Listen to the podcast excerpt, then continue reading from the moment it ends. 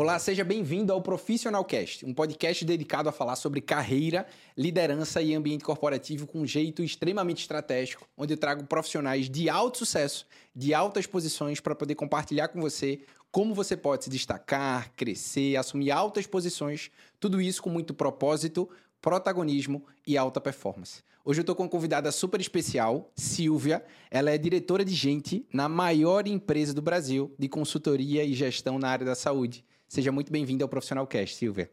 Obrigada, Rodrigo. É um prazer estar aqui com você. Vamos falar um pouquinho desse ambiente corporativo, dessas competências, desse, desse mundo novo pós-pandemia também. Verdade, exatamente. Então hoje a gente vai conversar exatamente sobre isso, como os profissionais podem se destacar nesse mundo corporativo, como a gente vai falar um pouquinho sobre carreira, sobre essa área de liderança. Mas eu queria começar ouvindo um pouquinho tua trajetória. Eu confesso que eu olhei no teu LinkedIn, vi a tua história, achei incrível. Eu falei, eu preciso conversar com ela, porque ela tem uma história incrível e com certeza tem muita gente que vai aprender com aquilo que você já passou. Conta pra gente. Eu poderia começar dizendo assim, de operadora de caixa a diretora de gente. Isso já dá um podcast, né? então eu comecei minha Pode ser o título desse podcast, inclusive, tá? Pode ser, não é? Eu acho que faz parte. É. Então eu comecei como operadora de caixa, tenho muito orgulho de dizer isso, numa grande rede de supermercados aqui de Recife. É, só que eu sempre quis chegar em algum lugar para sair da minha realidade da minha realidade de vida tá. mesmo. Tá. Eu só não sabia onde eu queria chegar, mas eu sabia que eu, eu tinha que sair dali. Né? E aí eu comecei a nesse movimento. Depois eu fui, falei, peraí, eu posso ir para o outro lado. Eu era operadora de caixa, eu via as promotoras de vendas, eu posso ser uma promotora. Cheguei a ser promotora de vendas, saí de trás do caixa e fui para frente de loja. Né? E daí eu queria mais. E aí foi quando eu comecei numa consultoria, numa, numa empresa de serviços terceirizados. Tá. Que trabalhava com grandes players também do mercado. E aí eu comecei como recepcionista. Dali, a minha curiosidade, que nunca me faltou, porque eu acho que isso é uma característica positiva para quem quer crescer. Verdade. Né? Eu comecei a ir para a área administrativa, é, cheguei a ser encarregada administrativa do grupo, porque era uma consultoria que estava presente no Nordeste. E dali eu comecei a minha trajetória de recursos, em recursos humanos. Tá né? Então já tenho acho que 19 anos aí na área de recursos humanos. E comecei a crescer, a, a procurar estudar. Né? Fiz minha faculdade, comecei a buscar outros Qual desafios. Qual faculdade você fez? Qual eu foi a área? Eu sou formada em administração de Show. empresas. Show. Né? Diferente da grande maioria das pessoas profissionais de RH que são psicólogos. Sim, sim, sim, sim. E isso me deu uma base muito boa de entendimento do negócio, né? E aí fui me interessando fui crescendo, né? comecei na área de recursos humanos, na área de benefícios, também uma área bem, bem operacional, mas estratégica também. Tá. E aí eu fui crescendo dentro dessa posição, fui trabalhando em vários negócios. Isso também segmentos diferentes, segmentos né? diferentes. Qual a vantagem de você trabalhar em segmentos diferentes, principalmente hoje você está numa posição de diretor, ou seja, ultra estratégica? Uhum. O que é que isso me, me, me deu? O que é que isso me trouxe né, na minha carreira? Diferentes culturas, diferentes pessoas, diferentes processos, diferentes ferramentas. E aí hoje, né, na empresa atual, eu preciso olhar para o que cabe naquela empresa. Não adianta é, saber fazer a melhor ferramenta, ter o melhor processo que foi implantado lá atrás naquela empresa, se eu não souber o momento de implantar aqui. Se eu não souber usar essa prática. Sim. Se eu não souber usar essa experiência no lugar certo e no momento certo. Sim. Então, isso me deu uma visão né, de o que fazer e também de esperar para poder propor né, a melhor solução, porque recursos humanos é design de solução. É verdade. Né, para suportar as estratégias do negócio. E isso me deu uma bagagem bem significativa para chegar até aqui. Tá. Essa frase eu vou guardar, tá? Recursos humanos é design de solução, porque realmente é. Mas, ao mesmo tempo, pouca gente enxerga isso. Exato. Não adianta dizer só, ah, recursos humanos tem que trabalhar para o negócio, tem que ser estratégico, porque essa frase já está bem embatida. Mas o que é sim, é ser sim. estratégico? Né? Na prática, o que é ser estratégico? É trabalhar em conjunto, é, a colaboração hoje também é muito importante, não é fazer. É, recursos humanos sabe tudo. Né? Não é fazer sozinho, é isso que eu quero Exato. dizer. É construir com a área afim ou com o cliente interno né, as soluções, as melhores soluções para o negócio. Exato. E eu acredito que os melhores profissionais são aqueles que são as melhores soluções para suas posições. Então tem um match aqui, né, daquilo é. que você fala em relação ao RH, Porque, como eu faço mentorias de carreira, e eu faço mentoria de carreira com profissionais que são diretores, C-level, gerentes, enfim, consultores. E eu falo muito para eles. Muitas vezes eles reclamam: Poxa, Rodrigo, tô trabalhando às vezes seis meses, um ano, dois anos, achei que ia ser promovido e não tô sendo promovido. A primeira pergunta que eu faço para eles é: antes de pensar na promoção, você está sendo a solução para a tua posição hoje? Então, é, a primeira coisa que você tem que entregar é ser a solução. Depois, é fazer um posicionamento para a próxima posição. Porque às vezes aquilo que você falou, saber esperar também faz parte da jornada de crescimento profissional. Né? Faz parte. E uma outra coisa que foi diferencial na minha carreira nesse crescimento, lá da operadora de caixa até a diretora de gente, é fazer um pouquinho a mais. Sim. Entrega um pouco a mais, se dedica um pouco a mais, né, para que você possa se destacar. E uhum. aí, consequentemente, você começa a se destacar entre seus colegas. Sim. E aí, entre gestores, né, e você vai ganhando visibilidade. Não porque você quer se mostrar, mas porque você, de fato, é um diferencial quando você mergulha e você tem interesse em entregar um trabalho melhor, um trabalho de qualidade. Tá. Então, para mim, sempre foi assim. Concordo contigo. Quais foram os segmentos? Você está falando de segmentos, né? Você falou, sei que você trabalhou na área de educação, sei que você trabalhou também Aqui. Eu trabalhei em transporte público. Tá bom. Eu trabalhei em indústria naval. Ok. Né? Eu trabalhei em marketing. e hoje eu estou em tecnologia, né? Porque a MV é tecnologia em gestão para a saúde, sim, né? Sim, sim, E que presta trabalho de consultoria na área de, de, de saúde também.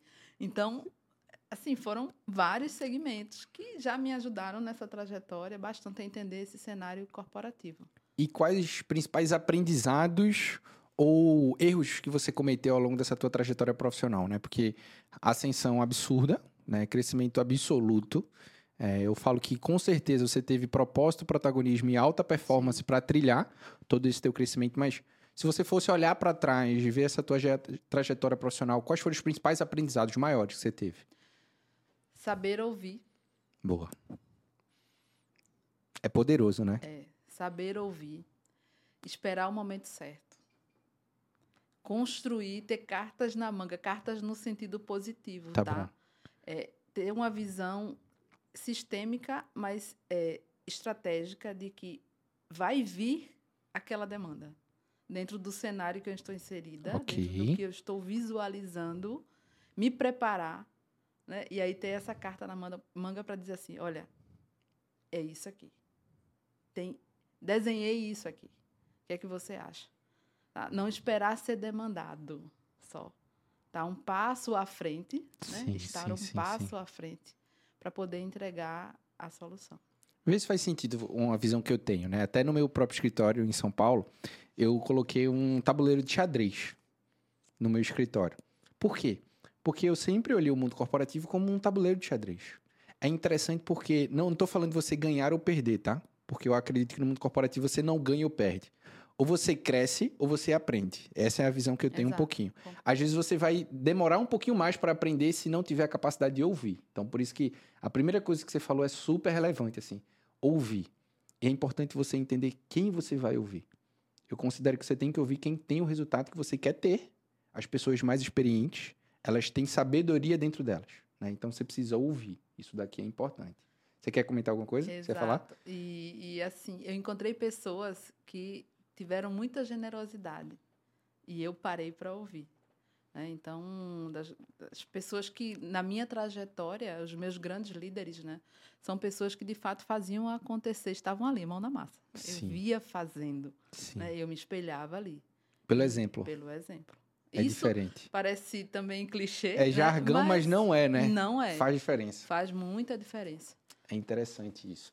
E eu estava falando do xadrez, né? Porque eu entendi o seguinte, o que você falou, né? De você antever, né? Não é só de você ser proativo, né? Mas é de você antever, fazer uma leitura de cenário, Exato. entender os próximos passos, as próximas jogadas. E o que fez muita diferença que eu vejo nos profissionais que conseguem ter um crescimento exponencial são aqueles que olham para o tabuleiro dentro do seu mundo corporativo, entendem os movimentos e eles conseguem fazer uma leitura um pouquinho à frente dos demais. Então, entender duas jogadas à frente, entender três jogadas à frente, mas eles estarem com as possibilidades de solução. Acho que a gente vai utilizar muito isso na nossa conversa, né? Ser a solução para a tua posição, para o negócio, para a empresa. Eu acho que os profissionais precisam ter essa mentalidade, mas essa anti visão assim, né? Não é nem antes, não, é previsão daquilo que vai acontecer, você está preparado para tal. Exato. E gerar relacionamento, é uma importante. das coisas que eu venho aprendendo bastante, né? Tá. hoje também. E nessa construção de estar à frente de saber ouvir, também gerar relações de confiança. Né? Você só cresce se você também tiver integridade. Exato. Né? Se você fizer e se você falar e fizer. Né? Fala e atitude. Então, integridade é importante dentro do mundo corporativo. As pessoas percebem quem são as pessoas verdadeiras, as pessoas percebem quem são as pessoas que têm relações de confiança. Sim, né? sim, sim. Então, isso também fez diferença dentro, na minha carreira. Né? E aprendi muito com esses líderes, aprendi também a, a ser curiosa. É, nunca deixei, como aprendizado, nunca deixei de estudar. Então, o tempo inteiro né, é, era me, me antevendo também o que é que está acontecendo no mundo. Eu morava em Recife e moro até hoje, uhum. e cheguei a trabalhar para uma multinacional em São Paulo, e muitas vezes eu, eu pesquisava coisas e dizia assim, ó, você conhece essa ferramenta? E mandava para a matriz em São Paulo. E aí tinha, tinham pessoas lá que diziam assim, poxa, eu moro aqui, eu não, não sabia que existia isso. E você aí no Nordeste, né, tá me mandando um, um processo ou uma ferramenta que está aqui do meu lado. Então, essa curiosidade, ela é super importante. Excelente ponto. Excelente ponto. E como é que tem sido hoje atuar nesse mundo de tecnologia? Velocidade absurda de mudança, de intensidade, de escassez de profissionais realmente preparados nisso. Como é que tem sido isso para você? É, é, um desafio gigantesco, né? principalmente com a, a pandemia. Né? A, as empresas de tecnologia, com relação à mão de obra, que a gente sabe que foi um boom né, de pessoas e, e, de modelos de trabalho diferentes. Né? O home office veio para isso, abriu portas. E para nós foi um desafio muito grande, principalmente quando falamos de pessoas. Sim. Né? Da escassez de, de pessoas preparadas. Não só de pessoas, mas de pessoas preparadas também. Então, para a gente tem sido um desafio, ainda é um desafio. Uh, foram várias práticas de capacitação, de retenção, trabalhar muito clima, trabalhar engajamento, se adaptar muito rápido à digitalização, a processos, a ferramentas, a forma de tratar as pessoas, né? É, a forma de conduzir. O trabalho com a liderança é diferente quando o colaborador está no home office, é diferente quando ele está no presencial. Né? Como é que eu me comunico com essas pessoas? Porque a comunicação ela foi muito afetada também. Exato. Né? Então, assim, é, é, foi um, é um desafio ainda e continua sendo um desafio cultural, né? tá. né? de adaptação muito rápida, mas também de cuidar das pessoas de uma outra maneira. É, é você olhar e vai das coisas mais simples, né? Uma ação de endomarketing que eu faço no presencial, ela é diferente quando eu vou para o online. Como é que eu atinjo aquela pessoa na casa dela? Como é que eu engajo essa pessoa? Como é que essa comunicação chega até lá? Tá? Então, tudo isso, nesse pacote, acho que nós crescemos muito, acho que todos os profissionais. Sim. E a área de gente, principalmente. É trabalhar a experiência do colaborador. Né? Hoje a gente trabalha baseado nos pilares da a jornada do colaborador, né? para que os impactos sejam positivos a cada ponto dessa jornada e que a gente tenha, assim, um colaborador mais feliz, mais satisfeito, que ele possa entregar mais. Eu fiquei curioso com essa jornada. Conta um pouco mais sobre ela. Como jornada é que vocês é, como é que vocês enxergam e atuam sobre isso? Nós mapeamos, né? É, é, a verdade, o colaborador, ele não é nem colaborador, ele é candidato. Então tá. você precisa começar a adaptar suas práticas, a forma com que você vai lançar uma vaga, tá o que diz naquela vaga, tá. como você vai captar aquele candidato, como você chega até a ele. E aí você começa a mapear os pontos de contato dessa jornada. Ele ainda é candidato, depois ele é admitido, depois ele entra no processo de onboarding, depois ele entra num processo de avaliação de desempenho, depois ele entra no processo de promoção, depois ele entra num ciclo de avaliação de talentos. Tudo isso é jornada. Depois, até chegar no offboarding, que é a hora que ele sai. É Porque tá. ninguém é eterno, as pessoas Exato. se movimentam dentro sim, da sim, companhia. Sim, então, tudo isso é mapeado. Então, quais são os processos dentro de cada ponto de contato? Qual é, quais são as ferramentas que nós temos dentro de cada ponto de contato? Né? como trabalhar é, essas políticas também dentro de cada ponto de contato, como comunicar tudo isso, como trazer o líder para olhar que existe uma jornada dentro desse processo do colaborador, né, que é a experiência dele. A gente fala tanto experiência do cliente, a experiência do colaborador ela é tão importante quanto a experiência do cliente. Então, tudo isso foi mapeado, tá? tudo isso é revisado anualmente. Tá então, o que é que funciona, o que não funciona, o que está trazendo satisfação ou não. Né? E tudo isso é, é adaptável. Tá? Mas essa visão da jornada, ela trouxe, inclusive, uma maior senioridade para os profissionais de, da área de recursos humanos, da área de gente. Perfeito. Deixa eu fazer uma pergunta interessante sobre isso. Qual é o papel do líder na retenção e engajamento dentro desse papel da jornada? O papel do líder é estar, alinhar a expectativa. Primeira coisa, concordo contigo. Total, é sério, total, total. Não existe. Eu posso ter o melhor processo, eu posso ter a melhor ferramenta. Mas se o líder não alinhar a expectativa com seu colaborador, você não consegue criar relações de confiança, você não consegue fazer ele crescer, você não consegue ter um, um, um bom, uma boa interação no dia a dia, que são as conversas difíceis. Né? Você não consegue orientá-lo também na sua carreira. E é sobre conversa difícil, só um parêntese aqui. Quanto mais você demora para ter a conversa, mais difícil ela, ela fica. E aí os líderes acabam indo para essa bengala, depois eu converso, depois eu converso, mas isso vai ficando cada vez mais difícil. Por quê? Porque as pessoas vão criando fantasias. Tá? E essa bolinha que era menorzinha, ela vai crescendo Aumentando. e aí depois você não consegue mais olhar e saber o que de fato está acontecendo Exato. ali, entendeu? Então, assim, o papel do líder primeiro é criar, essa, é alinhar essa expectativa. Depois ele tem que ser o orientador né? da condução desse colaborador. O líder precisa também entender onde é que ele quer chegar na sua carreira, o colaborador, para ajudá-lo. Exato. E ele, o líder também. Né? Exato. então Exato. você começa por mim. A autoliderança, né? Exatamente. Eu, esse meu autodesenvolvimento, que é uma das coisas também que eu aprendi na minha trajetória, né? Lá, tá voltando para a sua primeira pergunta, ela é um dos pilares para que você possa seguir de forma sólida né, dentro da sua, da sua carreira, dentro do que você quer para você. Boa. É, tem um exemplo sobre isso, né? Quando eu assumia a liderança de uma nova equipe, eu vi uma nova pessoa trabalhar comigo, eu não fazia nada de trabalho com essa pessoa antes de sentar com ela. Nada, nada, nada. Não conversava sobre trabalho. A primeira conversa que eu tinha com ela, eu sentava com ela na minha frente, né? Hoje eu ainda faço isso, inclusive, sento na frente com ela. E eu vou entender mais sobre a história, mais sobre as expectativas, sobre os sonhos, como é que ela se enxerga, em termos do que é que elas têm aptidão de fazer. E eu faço duas perguntas que eu vi que mudam muito a minha relação com elas. O que é que você espera de mim enquanto teu líder? E o que é que você não espera de mim como seu líder?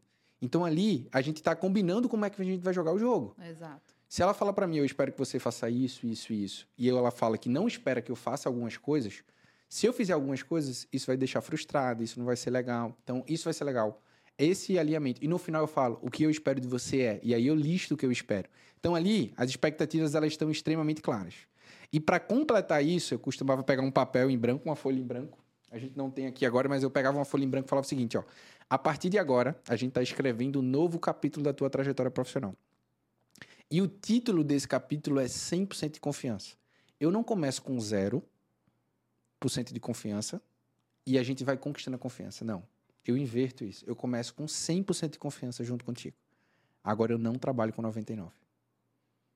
E isso Perfeito. fazia com que a minha relação com o meu time fosse para um patamar de relação de confiança, de alimento de expectativa. Então ficava muito mais simples e claro conduzir o dia a dia nisso. Dia a dia.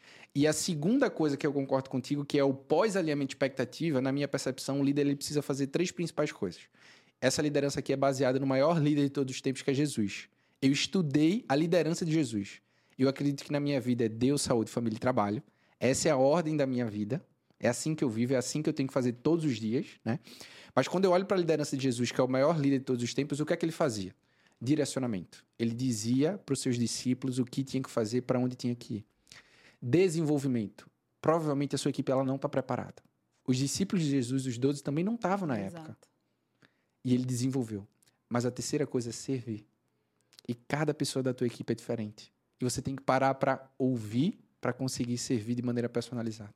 Então tá muito em linha com o que você enxerga também. É, essa personalização é um tema que a área de, de gente vem aprendendo, né? Não dá para fazer tudo igual para todo mundo. Já há algum Sim. tempo, tá? Se fala nisso no nosso mundo, né? De, de gente, de pessoas, de RH. Então, é também importante que as práticas dentro dessa jornada ela olhe para as nuances e as necessidades também das áreas. Tá bom. Né? Então, eu não, não consigo desenhar um programa único e envelopar todo mundo, porque nem, nem sempre as necessidades são as mesmas. Tá as áreas são diferentes. Verdade. Tem coisas que são comuns ao negócio, ok. Mas outros, outros não, outras não. E aí entra essa questão do design. E quanto ao líder, é fundamental o acompanhamento e o desenvolvimento. Não tem, não se pode deixar as pessoas soltas. Temos que dar autonomia, mas temos que acompanhar e orientar. E estimulá-las também a se autoconhecer e saber onde quer chegar. Porque o líder também não pode dizer tudo para elas, certo? Elas Nem sempre ele vai conseguir. Não, e não é papel dele, né? Ele tem que estimular. Ele tem que provocar. Tem que fazer as perguntas, fazer com que as pessoas pensem né? e que elas tragam essas soluções para elas e para a empresa. Verdade.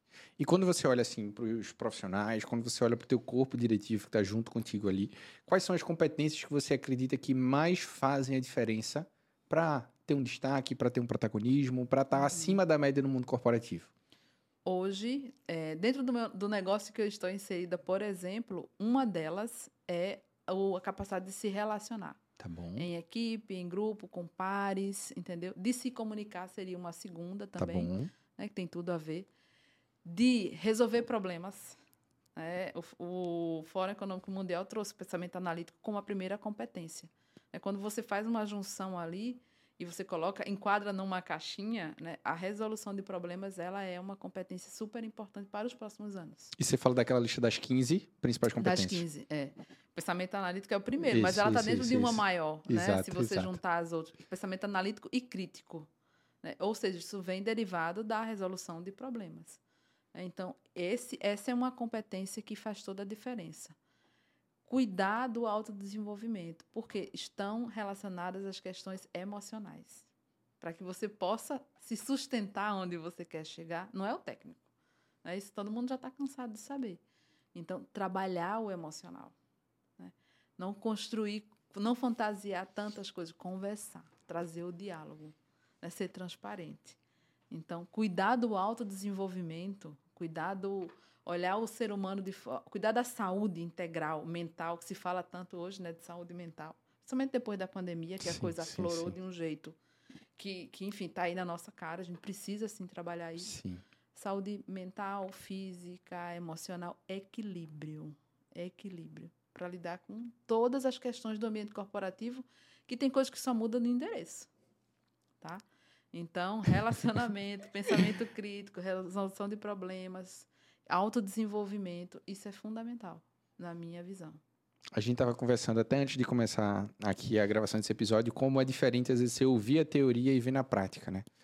Como é que você observa na prática a aplicação disso, de verdade, assim, no mundo corporativo? Você fala em reuniões, apresentações, interações, como é que você identifica e enxerga, até também para conseguir identificar os potenciais talentos. Uhum. Como é que você consegue fazer isso ou direciona o teu time para olhar? Veja, é fácil perceber, né, quando a pessoa tem uma a flexibilidade, quando ela se adapta. Né? Acho que a adaptação também é, né, o movimento sim, todo sim, sim. do negócio, né? Então, Total. Então, flexibilidade. É, a melhor coisa é quando você está liderando ali um projeto. Quem são aquelas pessoas que estão liderando aqueles projetos? Né? Como esse time multidisciplinar se comporta? Acho que a observação ela é fundamental. Porque às vezes você fala, mas na prática, o que é que você faz com aquilo que você fala? Tá? É, dentro do, do, corpo diretivo, eu observo sim, a gente tem bastante essa, essas competências, mas não é fácil, mesmo nesse alto nível de gestão. É, é, é difícil também. Cada um também tem seus interesses. Né? Cada área quer é, é, transitar de uma forma melhor, entregar um melhor resultado para o bem. Tá? Mas se relacionar não é uma coisa fácil. Né? Relações humanas não são coisas fáceis. Sim. Então, é a observação, a, as conversas de coaching, né? de, de, de, perguntas que, que levam as pessoas a trazer a provocação de fazer o seu próprio PDI. né, de se observar, de trazer. Então, isso é faz parte do movimento. De maneira prática, né? De Tudo isso é maneira prático, prática, assim, é. gera impacto rápido É. na carreira, no O que negócio. a gente tem percebido na transformação cultural que a gente tem feito também dessas questões de atitudes e comportamentos é que nada, nem, não tem nenhum outro trabalho, ferramenta, livro que substitua uma boa conversa. Um olho no olho. A verdade. Ser verdadeiro com as pessoas. Porque conversas difíceis passam por isso. Né? Isso transforma, tá? Transforma, é poderoso. Isso é uma coisa que a gente precisa reaprender. Porque eu acho que a pandemia tirou um pouco disso. A pandemia, o modelo, o modelo home office, né, que eu, que eu gosto bastante, mas que acho que tirou isso da gente. Entendeu? De repente você está ali com a câmera fechada, você não está vendo a pessoa, né, ou você está falando ali e, e não é a mesma coisa de você sentir, de você olhar. Até a energia é diferente. É diferente. Né? Então, uma boa conversa, ela pode transformar uma situação. Eu concordo demais, demais. Até porque quando eu olho para minha trajetória, eu sempre busquei mapear as pessoas dentro das companhias que eu participava, que são profissionais que eu admirava, que eu enxergava que ele tinha alguma coisa diferente.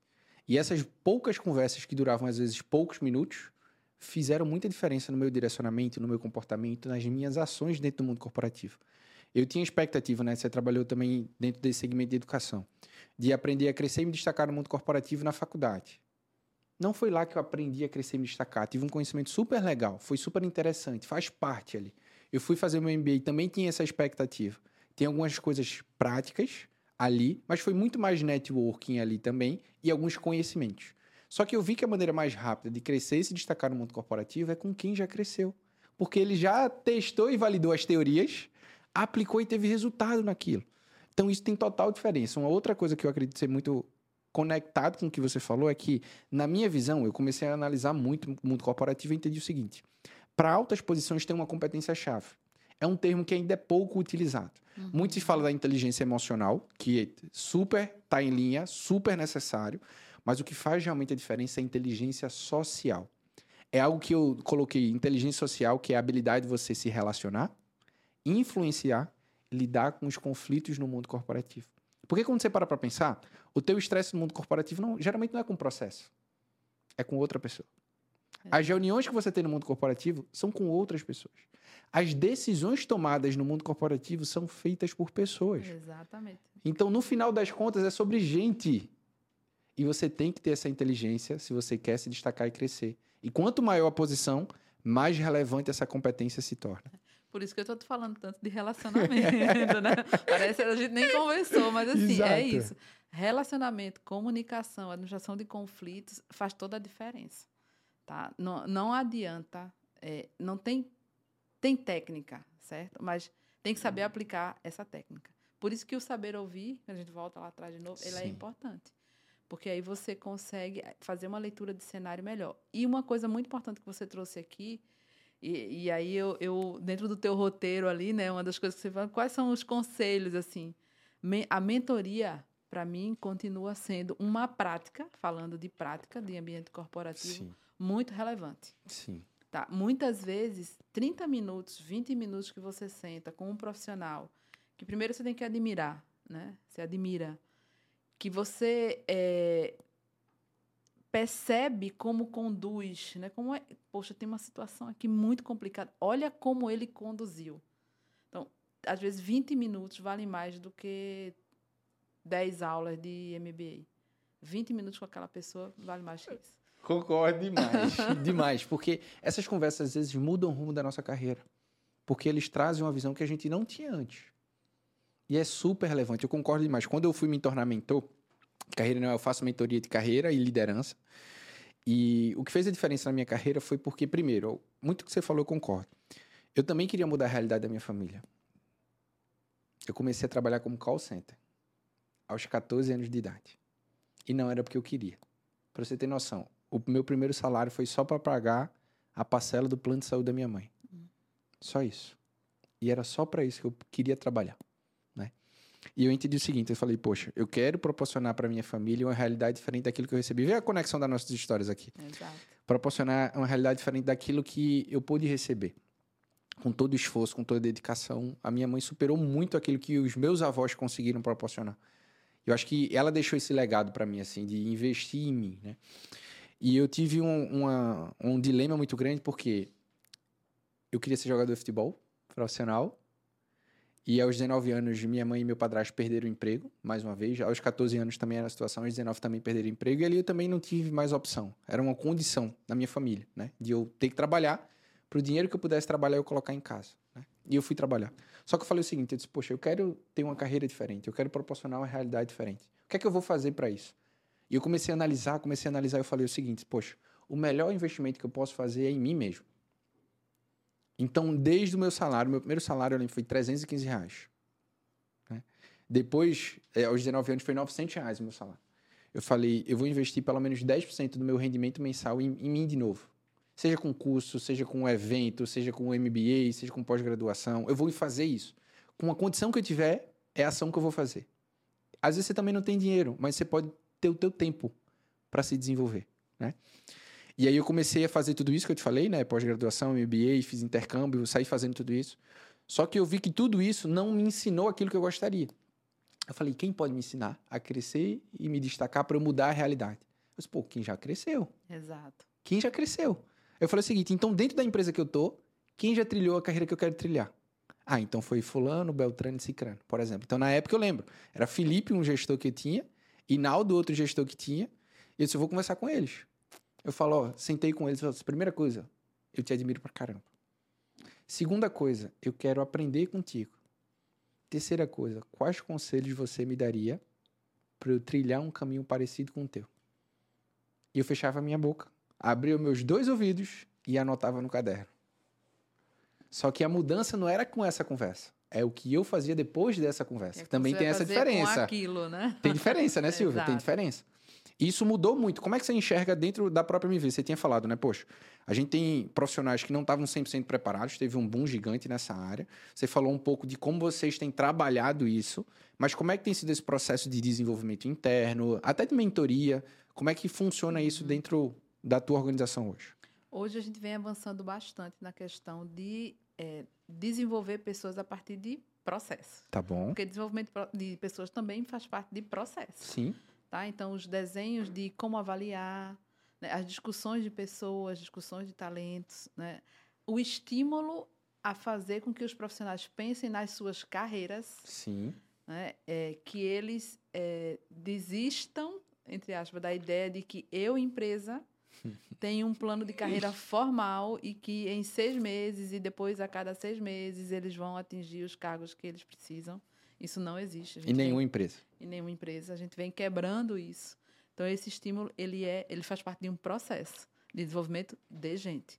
E isso com líderes e liderados, porque o líder também precisa pensar. E o líder precisa ser preparado para ter as conversas sobre carreira. Tá?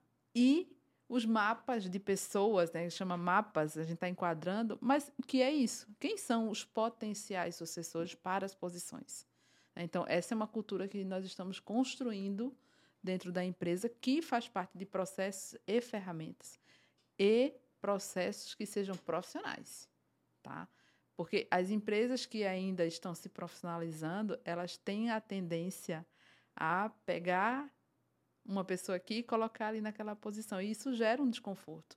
Então, é uma educação cultural para o processo de desenvolvimento de gente de forma estruturada e profissionalizada. É um desafio imenso, tá? mas a gente consegue. Né? Se conseguirmos ter líderes também que nos apoiem, porque isso não é de recursos humanos, isso é da empresa, de qualquer organização. É, e para que a gente possa construir em conjunto, né? para que a gente possa, para que eles possam acreditar no processo Sim. e que eles possam fazer conosco.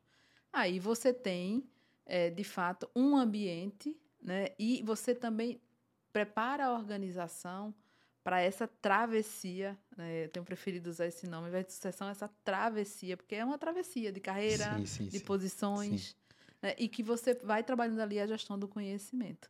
Porque na pandemia nós perdemos muitas pessoas, e aí o conhecimento foi embora. Empresas de tecnologia, como a MV, são empresas de capital intelectual.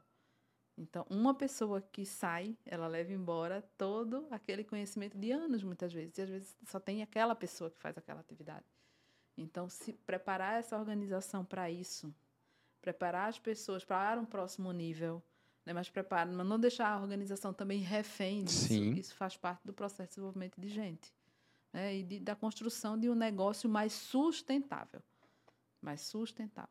É interessante isso que você falou, porque eu vejo uma, uma, parte de empresas que elas tendem a dar a promoção e o profissional muitas vezes ele não foi preparado para estar nessas posições, principalmente liderança, tá?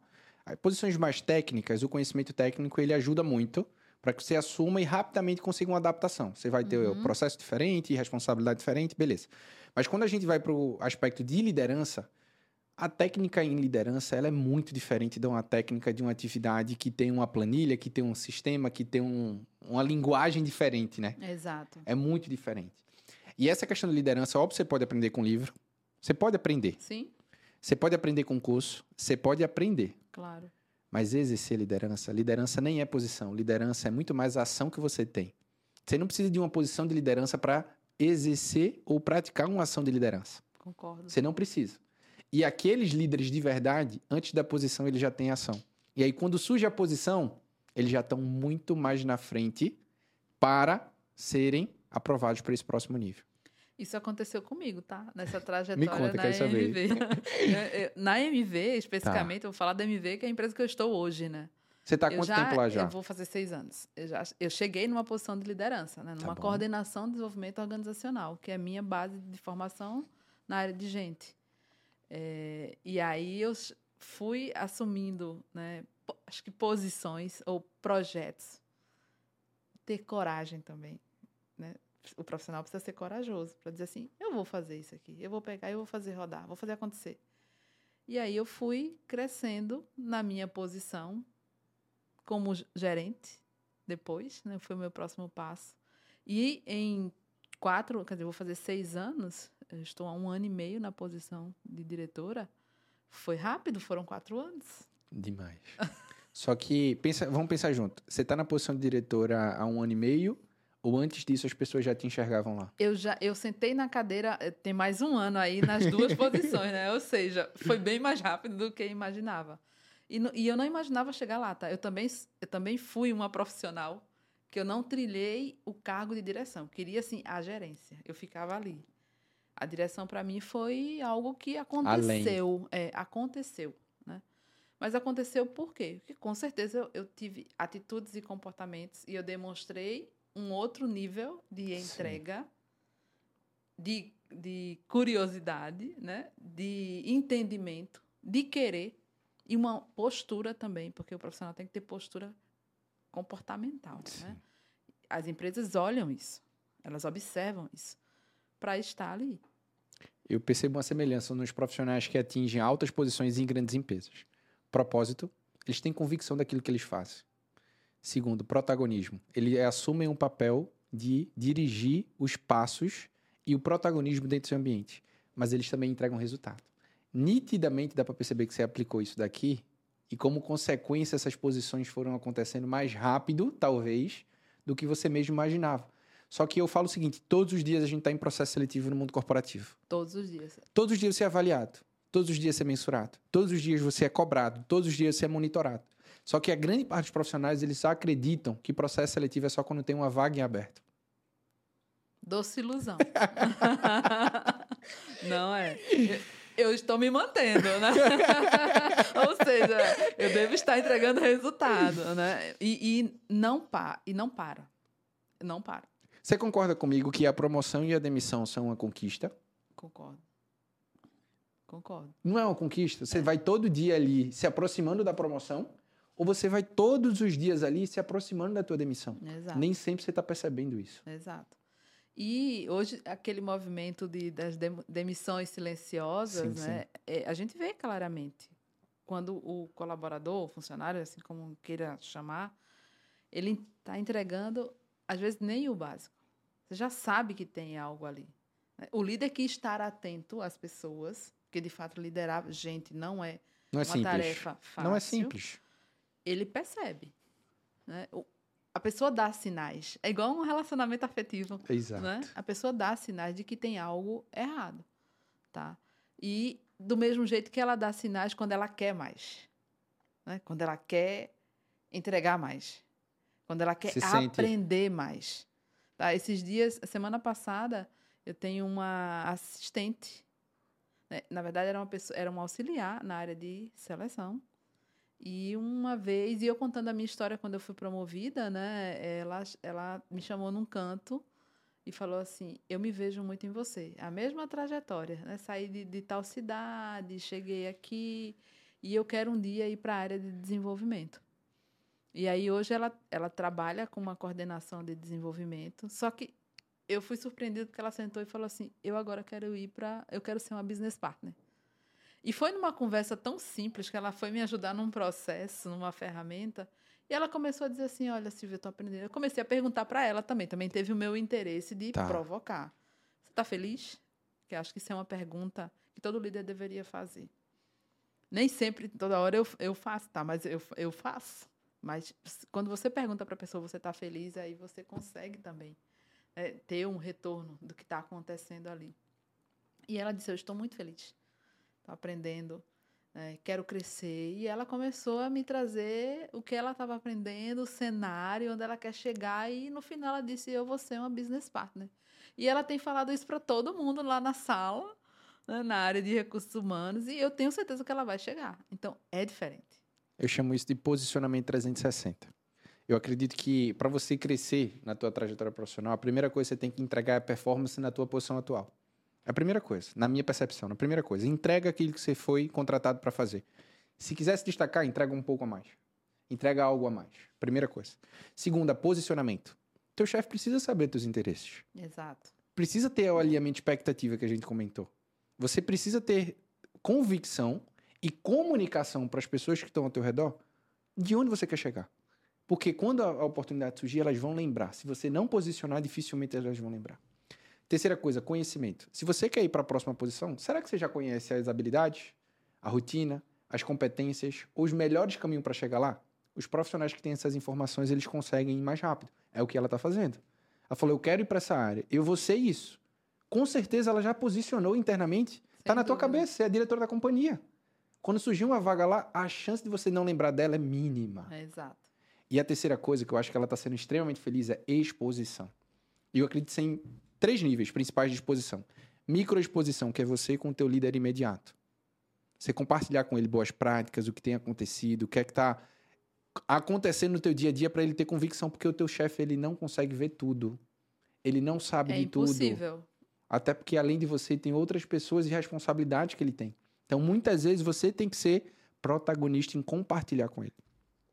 O segundo, o segundo nível de exposição é com a tua equipe. De que maneira você tem contribuído com os teus pares? Compartilhado desafios. Se colocado à disposição para ajudar. Isso é uma exposição. E terceiro nível, que eu acho que é o que ela conseguiu fazer já, que é a macroexposição, que é além da equipe, além da liderança imediata, mais pessoas enxergarem a marca pessoal e profissional dela, para que ela consiga se posicionar e crescer internamente na MV. Qual é o nome dela? Você pode falar ou não? Não. então depois você me conta em off, tá? Mas eu queria dar os parabéns para ela, porque poucos profissionais têm essa atitude, esse protagonismo e têm essa convicção dos próximos passos da carreira.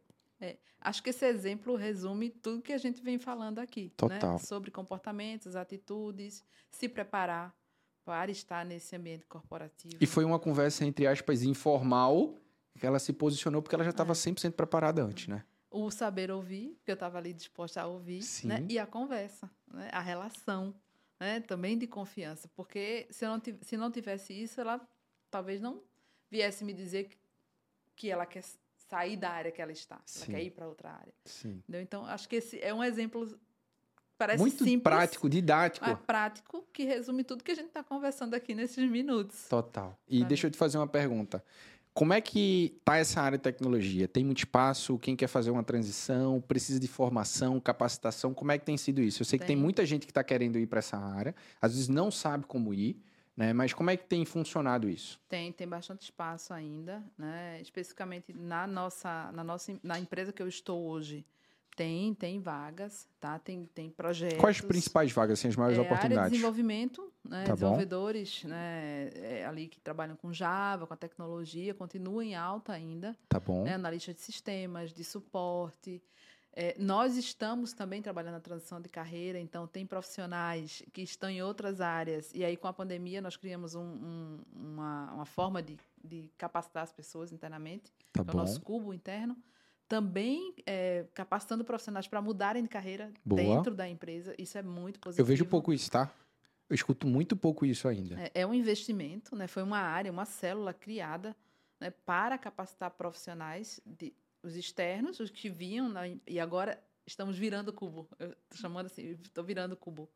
Internamente, ah, eu tenho auxiliares de limpeza que já viraram desenvolvedores, né? Eu tenho pessoas que estão na recepção, eu tenho pessoas que já tem mais de 60 anos, que querem ir para outra, querem começar na área de tecnologia, isso é fantástico. Isso é de emocional. É. Né? Então, assim, Eu estou emocionado é te ouvindo é, aqui. Isso é muito importante e me enche de orgulho também e da minha equipe, né? porque são eles que fazem acontecer junto comigo.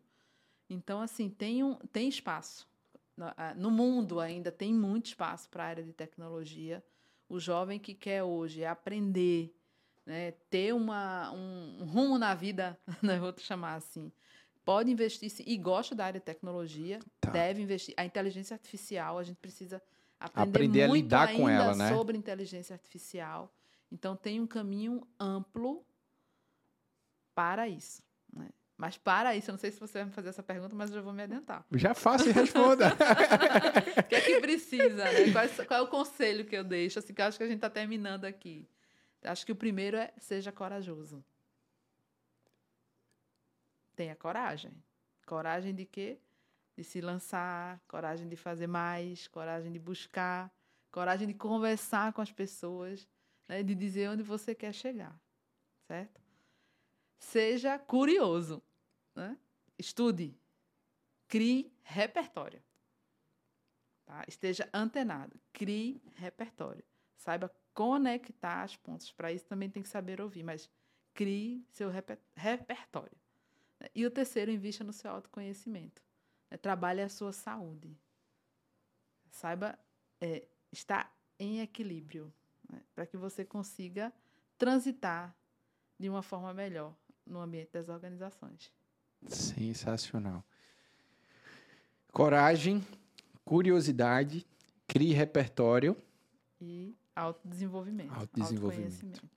Eu considero quando eu faço muita transição de carreira, muitos profissionais me procuram para fazer transição de carreira. Teve algumas histórias recentes de profissionais acima de 50 anos. Eu me emocionei com aquilo. Eu me emocionei. Teve uma pessoa, 57 anos, ela queria mudar de área, completamente, assim, área completamente diferente. E eu falei para ela, uma transição de carreira, ela passa por três principais momentos, né? Tudo que você falou faz sentido, concordo demais. Mas eu enxergo três principais fases numa transição de carreira. A primeira fase é decisão. É você decidir fazer aquilo. A segunda fase é preparação. E a terceira uhum. fase é ação, que é a transição na prática. Então a primeira coisa que você tem que fazer é decidir fazer isso. Então a coragem está tá aqui, de ir para algo novo. Né? Exato. Exatamente. A curiosidade está na preparação, o que fazer, com quem se relacionar. Às vezes a pergunta nem sempre é o que fazer, às vezes é primeiro quem. E esse quem vai te dizer o que fazer de maneira muito mais simples e prática, ou vai te dar um roteiro muito mais inteligente, mais estratégico, mais rápido para você chegar lá. Para a tua transição ela ser de maneira mais rápida, de maneira mais preparada e que você tenha mais chance de sucesso. Então, eu acredito que você foi muito feliz nisso daqui.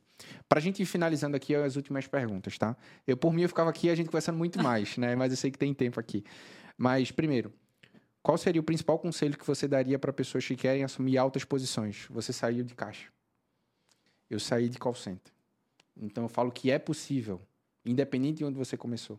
A diferença vai ser o que você vai fazer para isso acontecer. Uhum. Qual seria o conselho que você daria? Eu diria educação. Se prepare. Estude.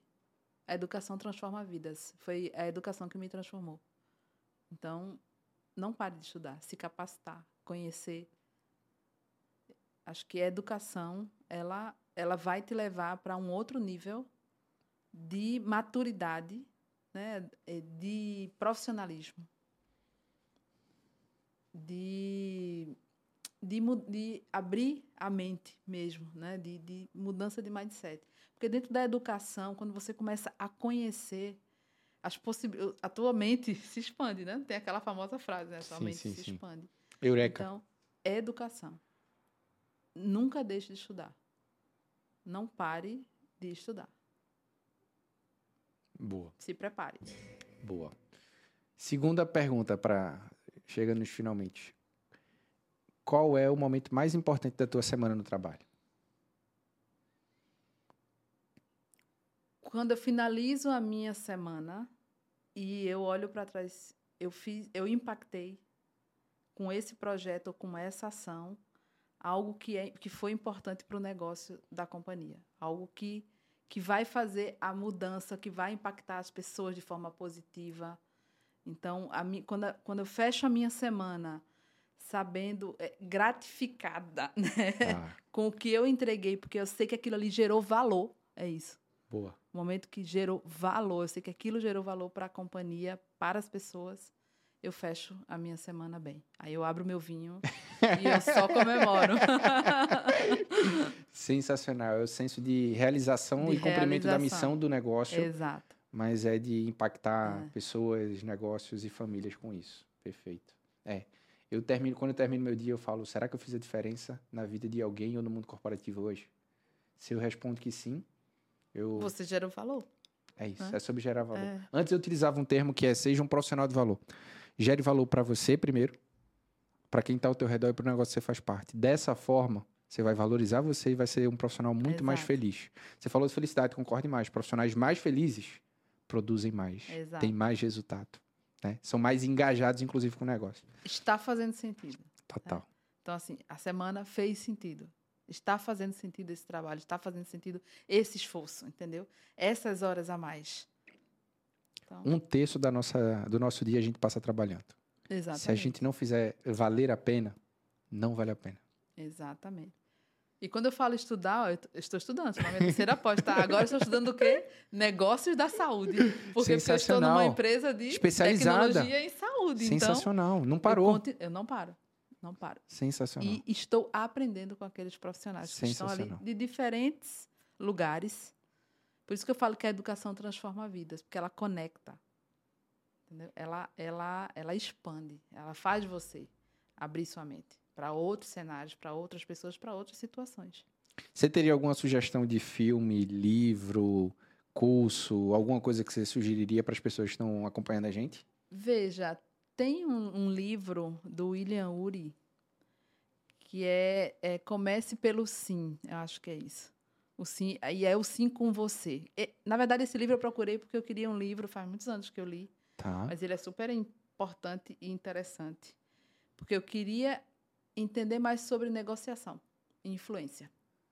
Mas eu encontrei um livro que parece de alta ajuda, ele até fala isso, nada contra, mas é um livro, e, e nós falamos muito de comunicação e relacionamento, certo? É um livro que traz todo esse cenário de como você conseguir transitar dentro desse mundo de relacionamento, de comunicação, da resolução de conflitos, da negociação e você sair bem com você mesmo. Então, esse é um livro importante. Boa, boa. Comece pelo sim. Boa. Teria alguma pergunta? Na alguma... verdade, desculpas. É como chegar ao sim com você mesmo. Tá, como chegar como ao chegar sim. ao sim com você mesmo. Boa, não li ainda. Vou, vou Coloque ler. na sua listinha. Vou, vou. Eu amo ler. vou colocar. Alguma pergunta, alguma reflexão, alguma mensagem que você queria deixar no final desse episódio? Não desistir. Eu acho que o, acreditar no sonho. Né? Eu comecei falando de sonhos. Acredite no seu sonho. Né? Trabalhe para a construção do seu sonho. E só depende de você. Porque variar o destino foi isso que aconteceu na minha vida. O meu destino era outro. Né? Saindo de lá, de onde eu morei, se eu não tivesse estudado, se eu não tivesse me preparado, me capacitado, seguindo o meu propósito, eu não faria o meu destino variar. Então, a mensagem é: faça o seu destino variar. Essa é a mensagem que eu deixo para todas as pessoas que estão nos ouvindo agora. Sensacional, sensacional. Muito obrigado. Eu fiz muita questão de você estar aqui, é verdade, né? é, eu sei. eu fiz muita questão de você estar aqui. Eu não tinha conhecimento de toda essa história, eu tinha conhecimento de parte dessa história, mas foi sensacional a tua troca, conhecer a tua história, entender como é que você pensa. Porque o meu propósito, como eu estava compartilhando, é fazer a diferença na vida das pessoas e no mundo corporativo. E eu me sinto extremamente realizado quando eu me conecto com pessoas que eu vejo que elas fazem isso através do seu trabalho. E elas colocam na vida delas, na carreira delas e para quem está ao lado delas, propósito, protagonismo e performance. Então a tua trajetória é o exemplo disso daqui que eu acredito. E eu acredito, só para fechar aqui, é que quando você consegue tudo isso na sua carreira, independente da tua posição, você se sente mais realizado. Você se sente mais feliz. E você se transforma num profissional SA, que é aquele que faz a gestão da sua carreira como negócio. As empresas precisam de profissionais assim. Que Exato. sejam a solução para a sua posição. E que assumam esse papel.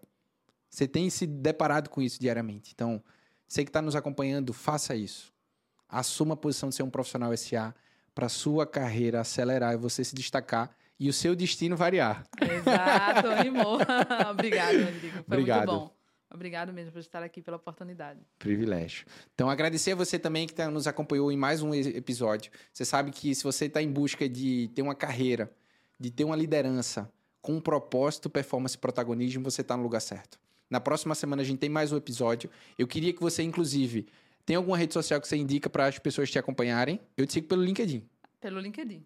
LinkedIn. Como é que tá lá? Silvia... Silvia Aguiar. Silvia Aguiar, diretora da MV. Acho que você pode acompanhar, que ela compartilha alguns conteúdos também interessantes sobre isso. Mas se você ainda não me segue no Instagram, arroba Rodrigo Barbosa G, diariamente estou compartilhando conteúdo de extremo valor para você. E também, na próxima semana, a gente tem mais um episódio do Profissional Cash. Se você quer se destacar e acelerar, aqui é o seu lugar. Até o próximo episódio.